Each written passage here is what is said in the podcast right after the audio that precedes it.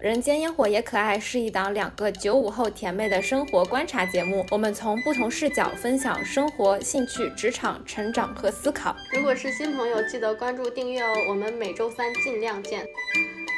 我是在隔离期一口气刷完《二十不惑二》，然后疯狂爱上齐颂的阿华。我是看了两季《二十不惑》，每季都跟主角狠狠共情的洛仔。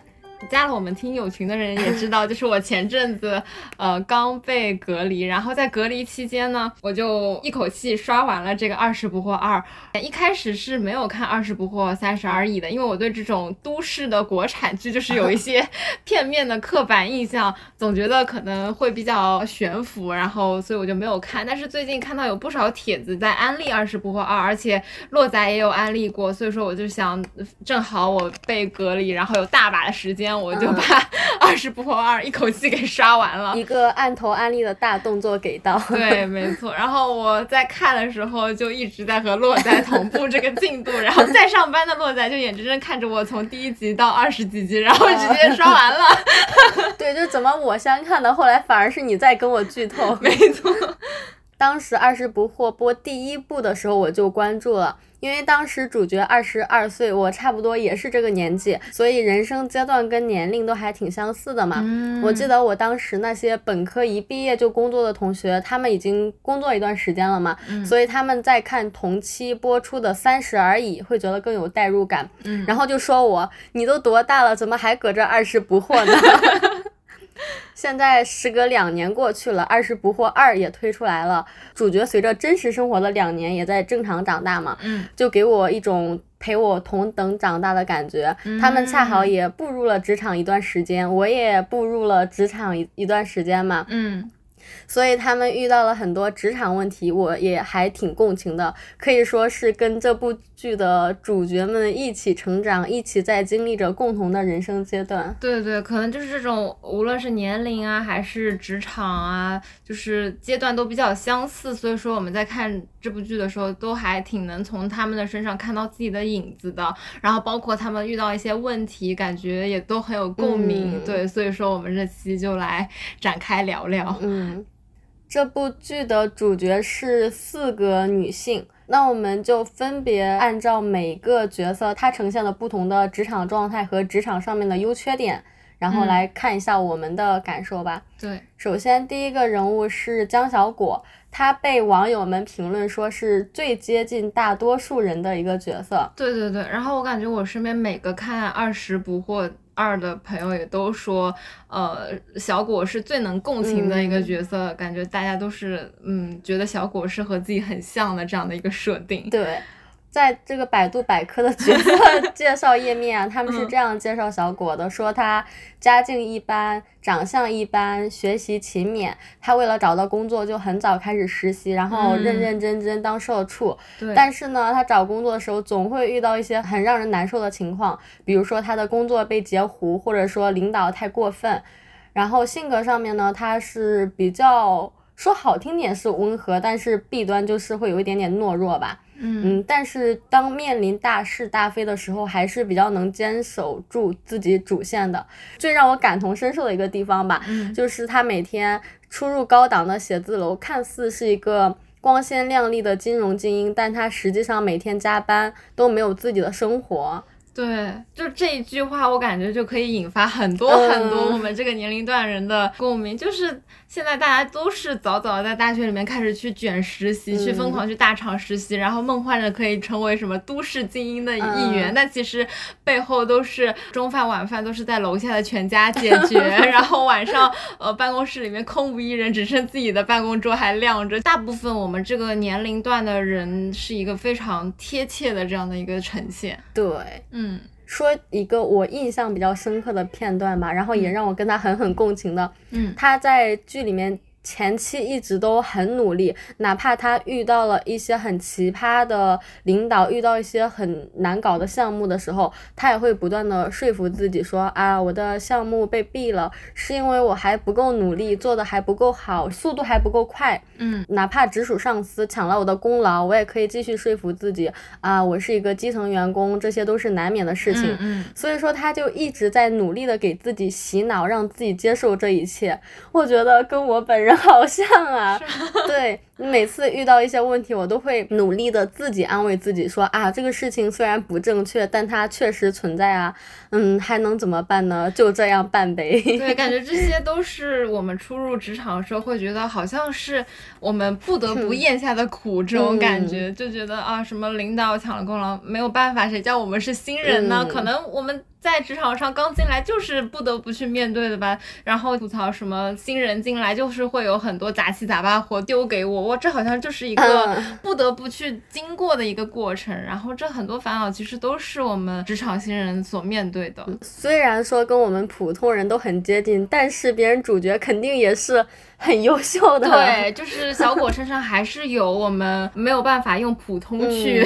概括的一些特质。对，然后我们就总结了两个最鲜明的特点，希望大家可以学习一下嘛，就是让大家从一个普通的社畜进阶成为一个小果这样的优秀社畜。对，是的。两个关键词吧，一个是有韧性，一个是有冲劲。对，首先第一个有韧性的话，我我记得在剧里，呃，是齐颂还是大宝的弟弟就有形容过他。他就说，呃，他觉得小果就是打不倒的小强，永远积极阳光的小太阳。真的这一点在小果的工作上，在他的职场上就体现的非常的淋漓尽致。就我印象很深，他在和齐颂做那个梅酒梅子酒的那个项目的时候，其实我感觉那个梅子酒之所以能推进到最后，就全靠小果一个人在强撑。因为其实感觉，呃，老板也没有很看重这个项目，然后过程当中也有很多的。Bug 也有很多的问题，但是小果丝毫不质疑我是不是应该放弃，或者说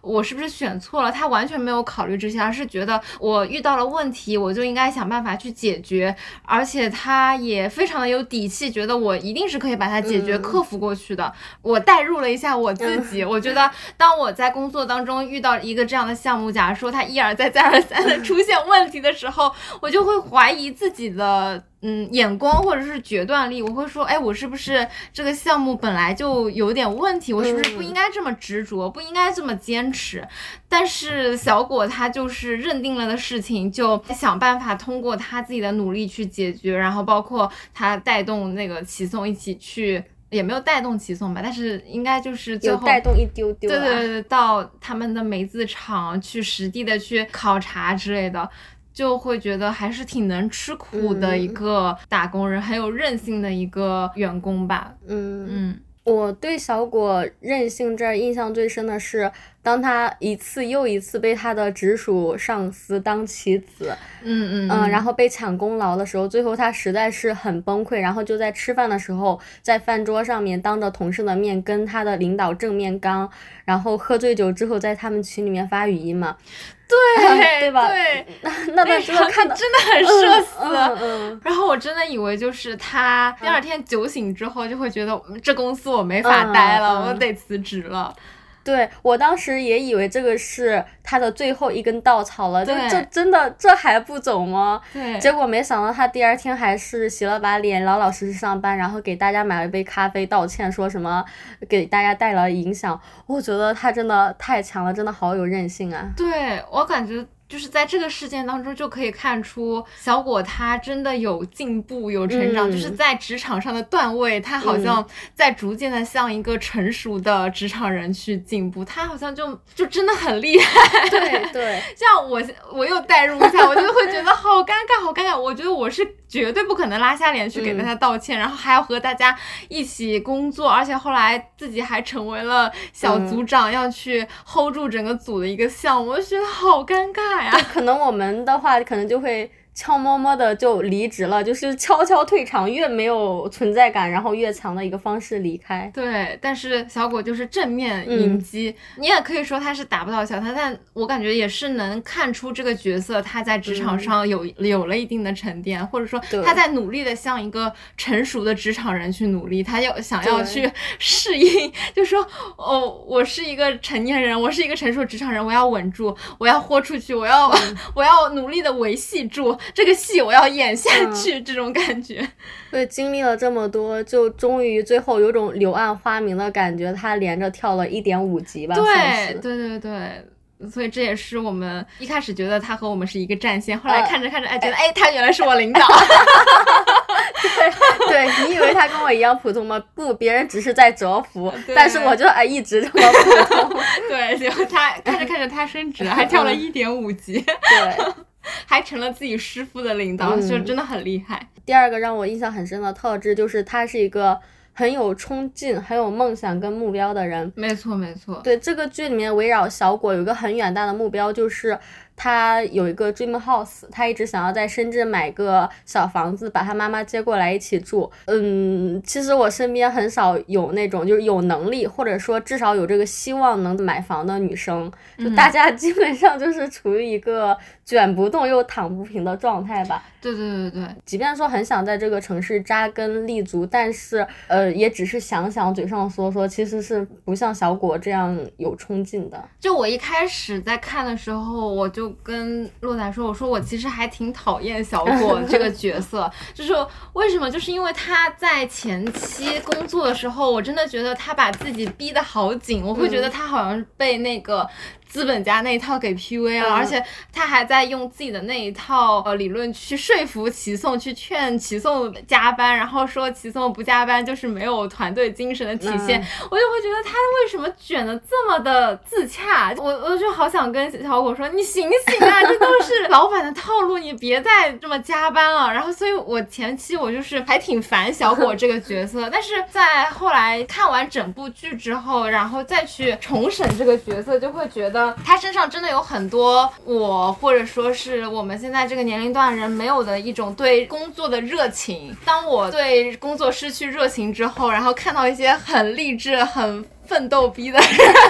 就莫名有一种厌恶，但是他们反而是一群有在去认真的去，嗯，为自己的目标而努力的人。就是小果能有什么坏心眼呢？他只是想要努力在深圳买房子而已。对对对，没错。那其实这个梦想在现在我们很多人眼里，可能都已经不会再去想了，就是大家已经看清了、看透了，就会觉得你还有这个梦想，你好天真啊！你在想什么？你真的觉得你能赢过资本家？你真的觉得你能赢？过那个不断上涨的房价吗？你太天真了吧！你以为你天天加班就可以够到吗？就是我感觉可以准备很多很多现实的话去打击小果，但是小果他那颗热忱的心就是一直在那边，一直没有浇灭。对，这也是他很可贵的一点。嗯，我特别欣赏小果的一点就是，就他某种程度上面跟小丁丁一轩这个角色很像。嗯，小果是坚定卷的人，就你怎么说不重要，我就是要卷。然后小丁呢，是别人再怎么说我，我就是要躺平。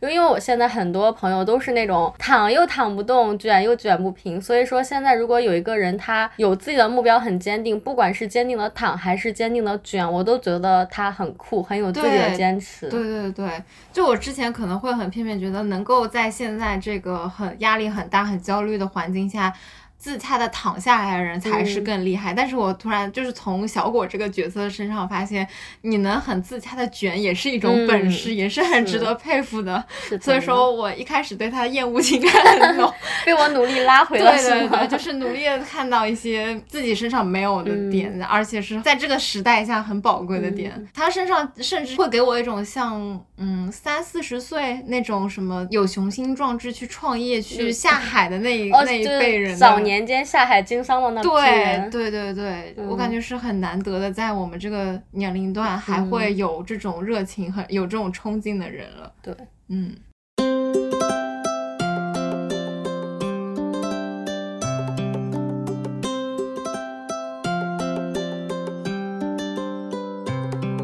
然后第二个女性角色呢是大宝段家宝，她的角色介绍是这样的。本来是一个富二代，来自一个商人的家庭，嗯，生活又很优渥，父母又很恩爱，就爸妈弟弟都很喜欢他，然后整个人也比较心思单纯，就喜欢追追星、搞搞美食之类的，就是整个人的生活都特别的美好吧。嗯，但是后来因为家里面生意出了问题，他也需要承担一些债务上面的压力吧，所以说他后期的工作也有一个转变，从一个创业公司的老板回归到了一个职场打工人，跟大家。比较像的一个阶段吧，破产姐妹的感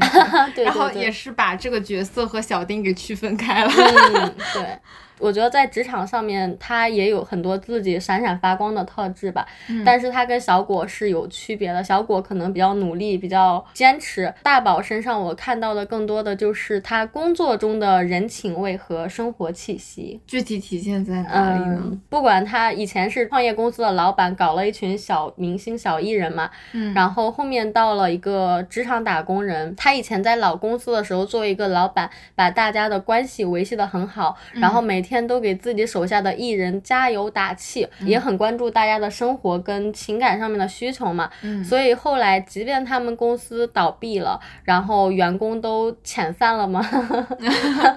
对，大家还会在中秋节的时候一起打视频电话，然后也一直把这个关系给维系了下来。你这么一说，我就想到，就是我一开始看，嗯、大宝和他公司员工的关系，我还只是觉得这个人没什么架子。我一开始想说，嗯哎，这个老板没什么架子，好像和大家都嗯打成一片这种。但是到后来剧情当中，殷赏一开始有跟他说，你当初签我们，应该也是看中我们彼此一些利益交换或者资源交换吧。但是大宝就说，可能你是这样，但是嗯我是真的因为喜欢你们。对这个台词，我看的时候也好感人、啊。对，就这一句话一下子就让我知道，哦，这不仅是一个没有架子的嗯老板，而且是一个非常重情重义，或者说很嗯真性情的一个老板。嗯，而且他这个特质也带到了他后面的工作里面。后来他作为一个打工人嘛，其实也会很柔和的去维系大家的关系，然后跟大家的相处比较融洽，而不是那种上班见面，下班就拜拜的同事关系。嗯嗯，是的，感觉嗯这种职场角色好像在我们现实环境当中还挺少见的。嗯，所以说我觉得我从大宝身上也学到了挺多东西的吧，就是大家要在工作中也要保持一些人情味和生活气息。我可以举一个比较切身的案例吧，就我以前也是那种，我觉得工作就是说事儿啊，大家有事儿说事儿，然后简单明了就可以了。嗯但是，嗯，当我后来我有一个朋友。他跟我讲了一个呃他的几个直属上司的对比嘛，嗯他就说他前后有经历 A、B、C 三个组，他的 A 跟 C 组长就是我们大家经常会见到的组长，就是我也不会给你带来太多的麻烦，但是我也不会给你联络太多的感情。有任务来了，我就会把这个任务告诉你，然后跟你说你要怎么怎么做嘛。假如说我们对接的某个人他身体不太好，说哎我在医院我要打点滴，我在排队，然后这个组长他可能第一反应就是啊那这个事情你什么时候可以给到我？什么周二可以吗？最迟周二几点可以给到我？他只关注说你这个事情什么时候可以交付给我，然后我们怎么样把我们这个危害最小化吧，把影响最小化，巴拉巴拉一切都说完之后，说一句好的，注意休息。我觉得对，好冷漠。就我我承认他这样确实很职业，就把我们的影响降到最低。但是我假如说我是那个生病的人，我会觉得非常的冷冰冰。是的，是的。对，然后我朋友就对比了他的第二个 B 领导，B 呢虽然也是拿到老板的绩效之后会把压力给到大家，但是他平时会比较跟大家打成一片吧，就比如说，哎，嗯，你这个小饼干好不好吃啊？我过去吃一口，然后说，哎，我这个奶茶挺好喝的，你要不要尝一口？在群里面也会跟大家稍微吐槽一下，说，哎，老板又树立了一个很难以实现的目标，然后稍微去调侃一下。虽然 B 最终还是会把压力给到大家，但是你至少会让接收者更舒服一点，而不会让我那么的痛苦跟难受吧。嗯所以说，嗯，我以前也是一个推崇高效、职业、规范的人，但是我现在从我朋友讲的 A、B、C 的对比，以及大宝的这个工作中的人情味儿和生活气息之后，我会发现，其实我们工作中沟通一下感情还是蛮重要的。对，然后我记得我们在提到就是大宝这个特质的时候，洛雅就问说：“你职场中有遇到这样的角色吗？”我就非常死命的去回忆我之前实习呀、现在工作啊的环境，然后我在实习过程当中遇到的 mentor 之类的，然后我就发现我能想象一下想象到的都是一些教我要注重利益置换的领导，包括我之前在互联网实习的时候遇到的大部分的 mentor 都是是教我说，呃，你要学会去站在别人的立场上看他想要什么，而我们手里有什么，然后什么是可以置换的，这样的话就可以促成我们共同的合作了呀。然后这一点不仅仅是在公司内部，然后因为公司内部你要让对方积极的参与到这个合作当中，也是要去满足他的需求，或者说你这个项目能够。帮他完成一部分他的 KPI，那他就会起劲了吗？这个项目就能够方便推进下去。然后包括我们和对外的去沟通的时候，也是会很注重资源置换、利益置换这一点。所以说我就会好惊讶，我就是被洗脑了，是吗？就是大家都在有意的去教新人，因为我我当时去的时候我就是实习生嘛，然后哥哥姐姐们他们，我觉得他们也都是好心。他们是想教我一些职场的小规则，或者说能够帮助你以后工作更顺利的点。但是他们教的第一个都是这个，你要去看清大家的需求是什么，这样才能帮助你以后更好的完成工作，或者说更好的去呃在职场上晋升之类的问题。对，后来就找到了一个 一个例子，也是我和洛仔一起实习的时候我遇到的我的这个 mentor，就是他是我遇到的唯一一个。生活气息很浓的一个领导，他很少很少跟我谈工作怎么做好，而是更多的会和我谈，呃，他最近发现了什么美食店呀，然后电影节要开了，有什么啊种草的影片呀，他甚至把我们都拉进那个什么呃影迷群，说里面可以出票，你万一抢不到票的话，可以去里面收票之类的。这个生活气息也太强了。对对对对对，就是他就是完全把我当成一个好朋友吧。在和他的对接当中，我就会觉得他是一个不太看重工作，或者说他的生活的重心并不是在事业上。我会觉得我能够感受到这个人的呃兴趣爱好面呀，或者说他的呃更生活的那一面，所以说我对他的态度也会更加像一个嗯姐姐，而不是把他当当成一个单纯的 mentor 这种嗯工作上打交道的一个对象。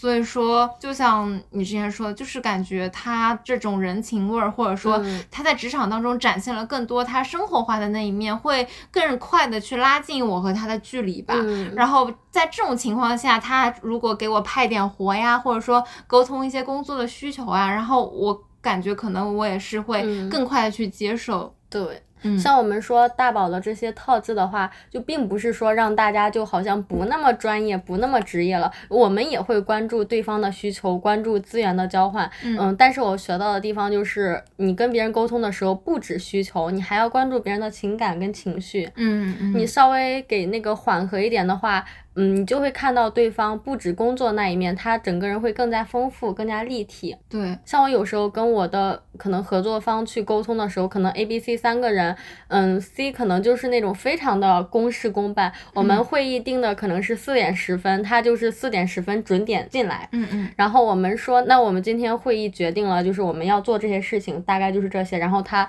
下一秒就退出了。然后像 A、B 的话，他们可能会关心一下，说，哎，最近，嗯。嗯，上海的疫情，嗯怎么样了呀？你们能不能抢到菜呀？然后我如果听到那个 B 他打电话的嗓子不太舒服的话，我可能也会花几分钟的时间去问一下他身体怎么了。嗯，其实也没有不专业吧，他可能也是工作的一部分。就大家有一个情感沟通之后，能让你们后面的那个交流会更加润滑一点。对我感觉这个尺度真的很难拿捏，就是尤其对于我这样就是刚进职场人来说，因为我也会遇到很多和和工。上去对接的环节，但是我现在就是处于公事公办的这个阶段，就是我不知道我该和他的关系柔和到什么程度是比较妥帖的，然后。尤其是在我主要是看我师傅的表现，对我就 我的尺度全都是对标我师傅和他的那个尺度，但是我不知道我师傅或私下会不会也有照顾到别人的态度，只是我没有看见，所以说我还在不断的去学习怎么样能够在专业和人情味之间去拿捏这个尺度，因为一方面工作上我们又是。嗯，甲乙双方可能有的时候就是要严格一点，就是要 push 他们一下，他们才可以达到更好的效果。但是有的时候又会觉得，我是不是成为了那个嗯没有人情味的一个工作机器，或者说一个很冷漠的一个甲方？现在还挺让我困惑的，对。哎，我突然想到，我之前有有关注过两个很优秀、很优秀的职场博主，他们都。发表过类似的观点，就是这个博主 A 说他有一个好朋友 B 是那种很爽朗大方、很活泼的女生，比如说双十一来的时候，就可能整个公司都在做这件事情，其实会议经常吵得焦头烂额，然后大家就很愿意让 B 来参加这个会议，因为他会活跃大家的气氛，然后会缓和一下我们的争吵，让我们会觉得我们不是在撕逼，而是在正常范围的讨论，努力的把工作做好。对对，然后另外我关注的另外一个博主呢也说过，很多人会忽略一个职场软技能，就是在大家讨论某个问题，气氛降到冰点的时候，这个人说一个比较柔和或者甚至开玩笑的话，把这个气氛给转暖或者转活跃一点。嗯，其实这也是一个挺重要的软技能。对。我感觉我目前就比较欠缺这，大家要想跃进高阶职场，可能需要这样一个软技能。嗯，确实还挺难的。嗯。然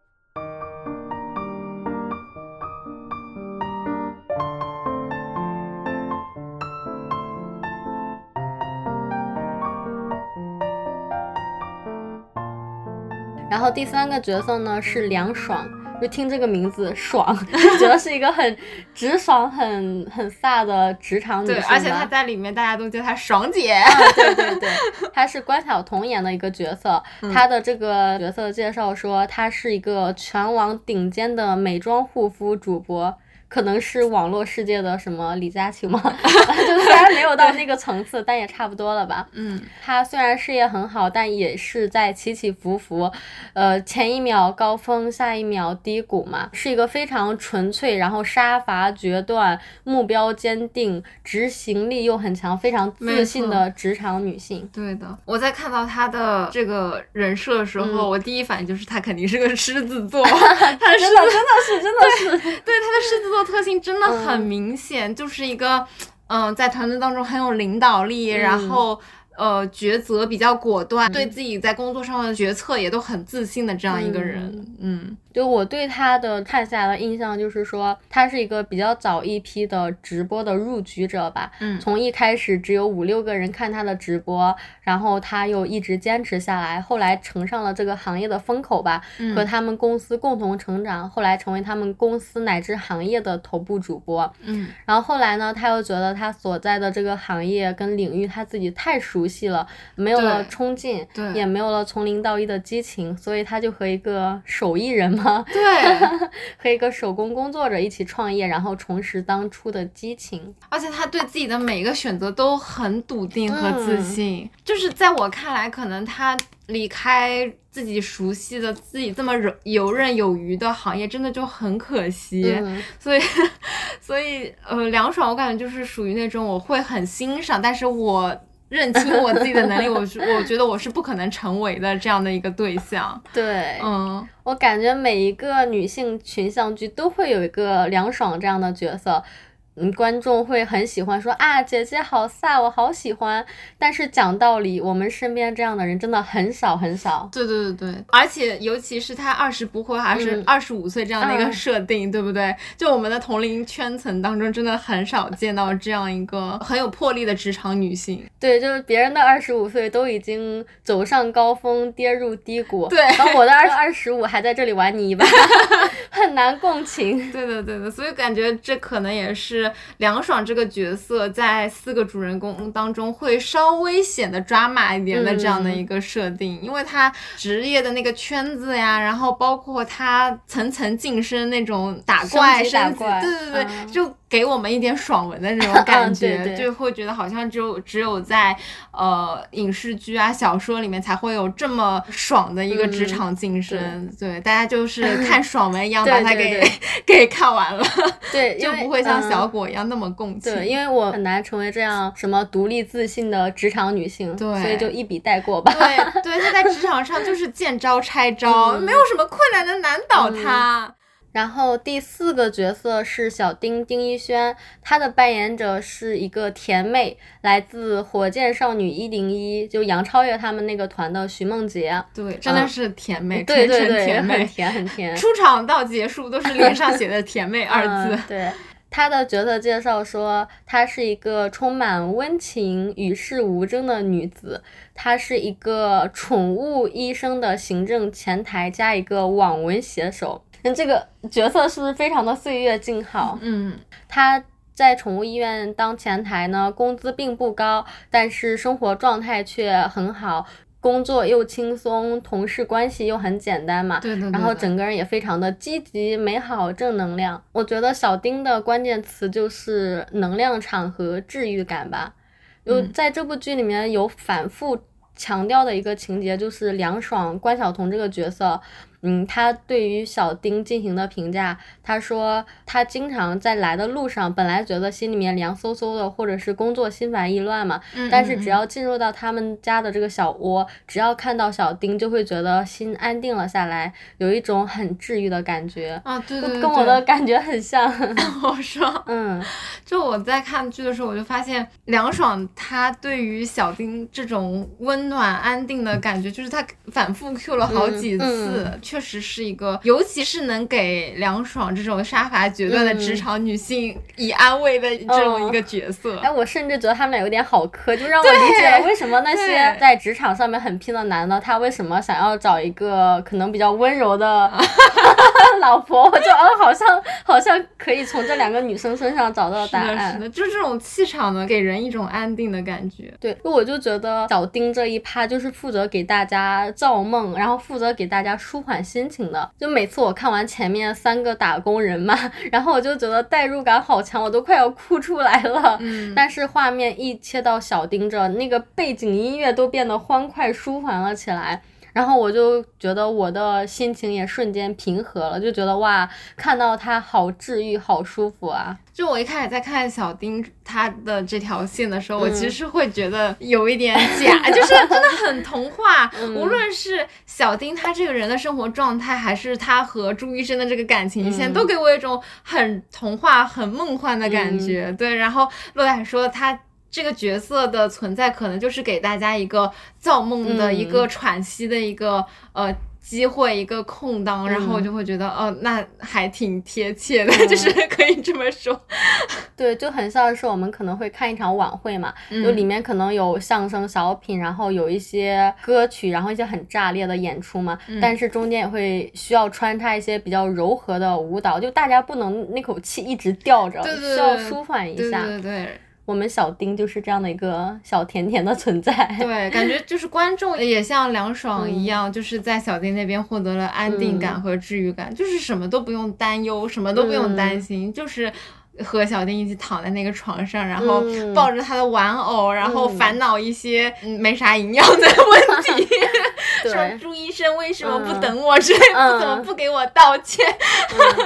非常简单，真的很纯粹，他的生活。对，我觉得虽然这个剧对小丁职业状态的描述很少，但是他的。职业态度也让我还挺有收获的，因为他是一个生活远远远远大于工作的人嘛，是一个治愈系的咸鱼躺平选手。就像我前面讲的，他跟小果某种意义上很像，一个是心安理得的躺平，一个是坚定的要去卷。我觉得只要你有自己内心坚定的一个方向，我觉得这个心态都还挺值得我们学习的。哎，我突然想到，我们谈论的这个还和那个脱口秀躺和卷怎么选还有点像。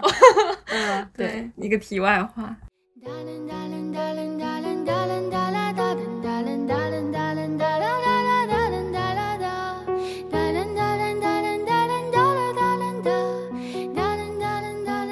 除了这四个角色他们各自的一个职场状态之外，其实还有一些片段挺能给我一些启发的。这当中就是小果和梁爽他们最后的职业选择的一个转变，就让我还挺印象深刻的。小果他一开始是在很头部的一个金融公司吧，一个职场精英的形象，但是他就选择离职，然后去到一个创业公司做 融资顾问，就是那种大家可以理解为。自由职业吧，就是我现在在 A 公司当你们的顾问，这个项目结束之后，我可能要重新找一个 B 公司，有种打游击战的感觉。哦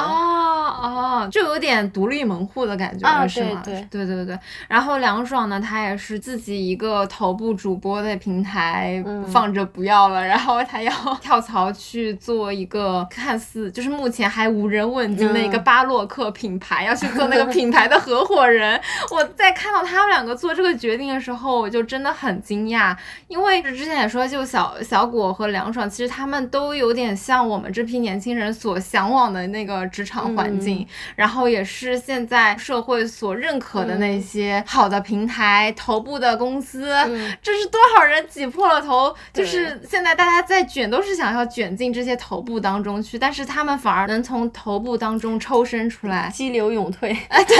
对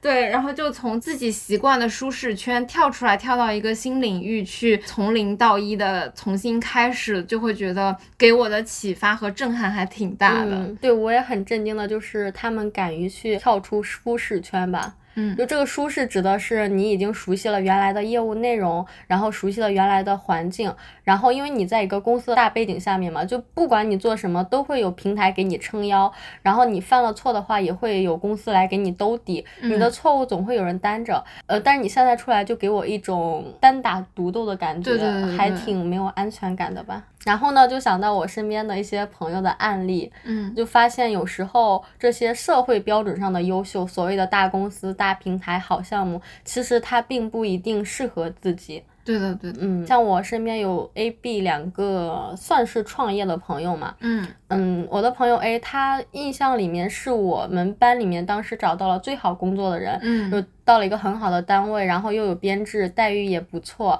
是一个可以一眼望到头的轻松。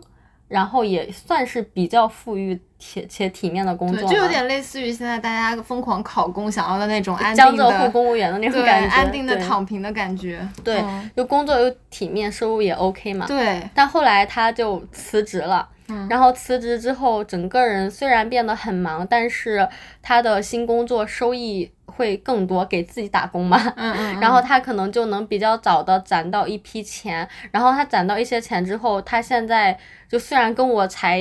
一个年龄嘛，但是他就对于自己的未来有更多的想象和更多的可能性。对，感觉他对于自己未来的职业规划就更有可控那种控制感。对，你看我现在就是每个月挣了那么一点点钱，然后努力的攒下那么一点点嘛，但是他呃就其实能。攒到比同龄人更多的钱，然后他就会想，哎，等我攒够多少多少钱之后，我会可能给自己放个假休息一两年，然后再出来可能开个民宿，开个小店，佛系的赚钱。嗯，或者说我就躲进一个深山老林里面嘛，这种生活就什么开个小店，我们可能也会跟朋友一起去讨论嘛。但是我们想的可能都是退休了，然后对中老年之后，对对对。但是他就会有种把退休生活提前几十年的感觉，就有种哇幸福。就在不远处向我招手。嗯，但我们就是啊，幸福还在遥远的地方，不一定能够够得着它。就洛仔讲到这个朋友的时候，我就会觉得他和小果和梁双也太像了吧？就是本来都有一个大家很羡慕、很想要成为的这样的一个职场形象，但是他们都选择了冒险的机会，或者说是有一份冒险的勇气吧。在这份冒险的背后，可能就会带来更大的收益和收获。就和现在的我走上了一个完全不同的路。路径对，嗯。然后另外一个朋友 B 呢，也是一个近期从舒适圈跳出来走进新领域的人。他毕业之后也找到了一份基本满意的工作，然后这份工作呢也比较 peace，生活也比较规律，还能有很多自己的个人生活吧，就可以说是一个生活中有很多小确幸的状态。嗯嗯。但是近期他决定搞副业，甚至想要辞职，把他的副业当成主业之后，我觉得他整个人呈现的状态就完全。不一样了，我就觉得这个时候他真正的做回了自己，因为跟他挺熟的嘛，也知道他整个人本质是什么样的嘛。嗯，就其实决定辞职之后，我觉得他整个人的状态都变化了，我就觉得这个才是他本来应该有的样子。他原来那份很 peace、很小确幸的生活。虽然也很好，但我总觉得差点意思。他好像就憋了一股劲的感觉没有释放出来，但他现在就是让我觉得他每天都在做自己，都在有一个自己的目标，并且为之努力。嗯，就我一开始觉得能够找到一个生活很规律，能够给我很多嗯闲暇时间的这样有一份小确幸的工作，就是我的目标了，就是我的终点了。嗯，我不会再往下想另一种可能性，我会觉得能找到一个朝九晚五，然后不加。加班，然有很多清闲时间，like 我现在的这份工作就很幸运了。我说我还在奢求什么呢？我就会觉得已经是一个很好的人生状态，但是他还可以去找到一个就是把自己的热爱和专业技能二合一的这样的一个角色，去施展自己的专业能力，还挺难得的。对，以前他的舒适圈好像就是自己的人生就是不断循环的等待周末，但现在进入新领域之后，就觉得他有了一片更开阔的天地。嗯，对对对。那之前你好像还提过，就是这个朋友他觉得朝九晚五的上班给他带来的折磨，远远比他自己去创业承担那些风险要大很多。嗯。如果真的到了那个阶段的话，可能辞职甚至裸辞也是一个不错的选择。对，就同样是两份痛苦嘛，一个痛苦是你当老板又创业的时候有很多焦头烂额的事情，对，然后你可能二十四乘以七都要为之烦恼，嗯。但是还有一个打工的烦恼就在于你每天要坐班，每天要朝九晚六晚七，就要看你更愿意接受哪个折磨吧。对对对，像我目前 就是我又代入了一下，像我目前在这两份痛苦当中，我就会觉得打工给我带来折磨还是比较轻的。对，我不知道这是不是因为我现在在职场的阶段还比较早期，就是我现在还像一个放学回家没有作业的小孩儿一样，就是下班回家之后。然后哇，可以看剧、刷综艺，好快、好快乐、好开心。就是我还能坦然的接受这一切。然后包括在去公司的时候，呃，公司有食堂，不用自己准备饭，啊，好开心，好省力啊。这些给我带来的。安定感给我的这种舒适，我还能够很惬意的去接受这一切。但是我之前我不是出去旅游的嘛，然后就我就遇到了我的本科同学，他是已经工作了三年了，就是本科毕业之后就直接进入职场了。然后在和他沟通的时候，他就说你的那些快乐和舒适已经没有办法满足我了。对，他就说。哦，他现在已经没有办法觉得食呃公司提供食堂是一件很快乐的事情，他会觉得食堂那些饭我已经吃腻了，你有食堂又如何呢？然后他已经不会满足于下班看剧看综艺了，他反而觉得呃无谓的去看剧看综艺没有办法给我带来一些进步或者收获，他们他反而会去选择什么看看书啊，或者出去爬爬山呀，甚至去培养一些新的兴趣爱好，就是我不用爸妈催了，对，就都不用爸妈催，就是我会。会和沟和他沟通的时候，发现天呐，他最近对一些植物竟然还有所了解，就是养养花花草草。但是我现在就是还是处于一个简单的下班傻乐的状态。下班傻乐，对，我就觉得下班这件事情我就已经很开心。对对对，但是他就已经进阶到一个新的状态，他就说。嗯，你等着瞧吧，你的那些状态，老娘当当年也是有的。等你工作了三年，重复个三年，你就会明白我现在的焦虑，我现在的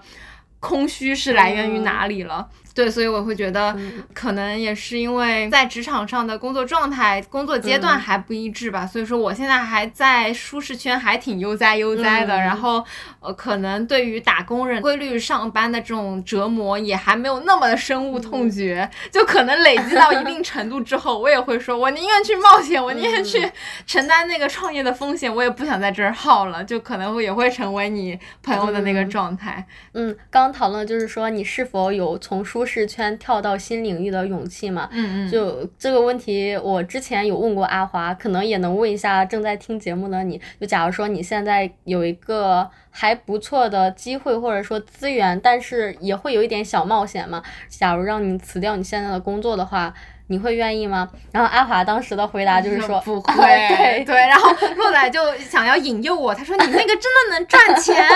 不是播客这种看不见商业利益的，是一个真的能赚钱，甚至赚很多钱，甚至比你现在坐班赚钱更多的一个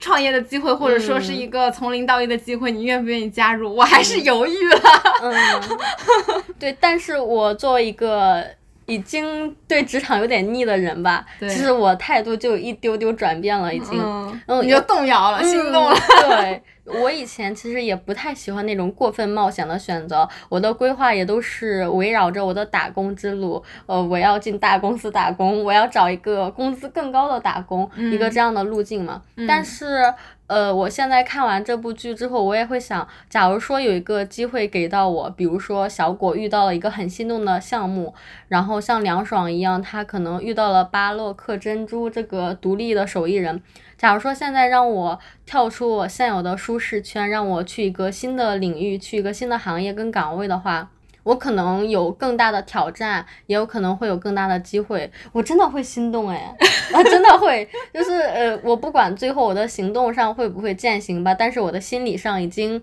蠢蠢欲动了，已经不是当初那个求安稳不冒险的洛仔了。哦，那看来你离小果和梁爽那个状态更近一点。看来这个真的和职场的状态是吗？对，你的在职场上的经历，你的那这个积淀是有关系的。就我现在感觉，嗯。小果和梁爽他们的选择会一下子，嗯，击中我，说原来还有这种路可以走。反正我当时看到小果跟梁爽选的时候，我就是那个燃起来了那个表情包，我当时也好心动啊！你要跟着他们一起跳槽了。对，而且我觉得就是因为洛兰，你身边有很多创业。成功的案例。也也没有成功，就是在践行创业这个行动的案例，我觉得这能够给我带来很大的保障，或者说是一种可以参考，我真的可以这样做的这种鼓励。但是因为我的圈子里真的很少，就没有人去自己出来单干，大家都在一些自己喜欢或者不喜欢的岗位卷着或者躺着，然后。我就会觉得创业真的是一个需要很大勇气才可以去做的事情，但是像落在你身边有很多这种在从零到一的这这样一群姑娘之后，我就是会觉得，嗯，确实会容易被感染到。对，我听了都会觉得 哇，好好厉害，好励志。是吧？对，因为我我除了刚刚讲了两个朋友之外，我想了一下，还有其他人，就他可能高中毕业就创业了嘛，然后就。大学的时候，可能别人都是一个普通的大学生，但他就一边工作，然后一边有自己的一份小事业。嗯，然后也有朋友呢，他可能本来就自己待在家里面，然后男朋友把工资打到他卡上，然后自己在家撸撸猫，其实也挺好的。嗯，但是总是觉得他会之前的状态就是很美好，但是有一点点丧，没有希望。但是他的梦想一直是开一个火锅店嘛。当他最最近准备要开店之后，就哪怕身边所有人都在阻挠说。开店容易倒闭，最近疫情什么的，但他还是很有冲劲。然后我就觉得，嗯，这个才是我以前认识的他，而不是什么关在笼子里面的小鸟猫。虽然说这样 比喻不太恰当吧，但是我觉得现在重拾创业激情，去寻找自己梦想状态的他，这个闪闪发光的他，才是我印象里面那个女生。职业或者工作。给一个人带来的影响，就被你一说，我觉得好 大。啊就我以前没有觉得，嗯，工作会这么影响一个人的状态。但是被你这么一说，我感觉会不会换一个工作就是一个截然不同的自己？会会的会的，你 你的人生会有一个全新的打开方式。天呐，但我就很矛盾，很纠结。嗯，就是我一开始又会很担心，我在工作上寄予了太多之后，我会被工作所左右，就是失去自己的生活。但是另一方面，你又会觉得好像在工作上寄托了一部分你的梦想、你的热爱之后，你真的能跟着他一起闪闪发光。嗯，那这样我就很难抉择，我到底是 要赌在他身上，还是不要赌在他身上，就是很纠结。我觉得有机会的话，还是可以多多尝试，因为，嗯，还是我以前做的一个比较嘛，就一天可能二十四个小时，你睡觉八个小时的话，你工作至少也要八个小时吧，所以说可能在你睁眼的。至少二分之一的时间里面，你都在工作，所以说还是需要找一个让自己有激情、有热情、愿意为之付出的工作吧。完蛋，我好不容易把它给割下，现在又让我捡起来，唉，所以工作真的是一件很折磨人的事情，也可以成为一个很热爱的事情。嗯嗯，就要看大家的选择吧。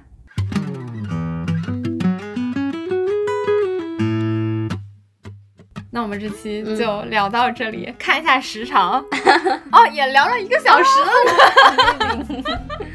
对我们这期其实。有纠结，就一开始想说要不要就是聊个剧的观后感，但是鉴于我们之前聊剧的数据都不是很好，所以我们就知道大家喜欢听职场，我们就努力的从剧里面找一些职场元素跟大家聊。对，这期主要就是从四个角色的职场状态来当中反思一些我们自己的职场状态，刻意的没有讲他们的感情线啥的，想想大家可能也不会感兴趣。对，希望大家。可以从小果身上学到韧性和冲劲，从大宝身上学到职场中人情味的必要性，从小丁身上学到一些心安理得的躺平，对，从凉爽身上学到一些从零到一的勇气，对，美好的愿望，嗯。成为闪闪发光的自己，希望大家都能找到自己的光。是的，点题，大家有看过这部剧的话，有什么想说也都可以在评论区留言。